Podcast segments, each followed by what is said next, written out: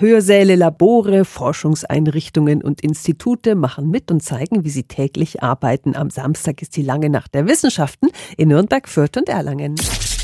365 Dinge, die Sie in Franken erleben müssen. Wissenschaftler und Experten lassen sich über die Schulter blicken. Der Präsident der Friedrich-Alexander-Uni, Joachim Hornegger, lädt uns alle dazu ein. Wir sprechen hier die gesamte Bevölkerung an, von Kindern, die sich für Wissenschaft begeistern lassen, bis hin zu unseren Bürgerinnen und Bürgern, die wissen möchten, was macht eine Universität eigentlich. Zum Beispiel hat sich die Technische Hochschule einiges Spannendes ausgedacht. Präsident Nils Oberbeck. Wir haben eine Show, bei der man spezielle Materialien kennenlernen kann. Magical Materials, zum Beispiel Flüssigkeiten, auf denen man gehen kann, trockenen Fußes. Wir haben die Oben Big Band, die das Ganze musikalisch begleitet. Und wenn man Spaß an Rätseln hat, dass Sie mal bei einem Escape Room hinter die Kulissen blicken, selbst Rätsel lösen, aber auch kennenlernen, wie diese ganzen technischen Gadgets funktionieren.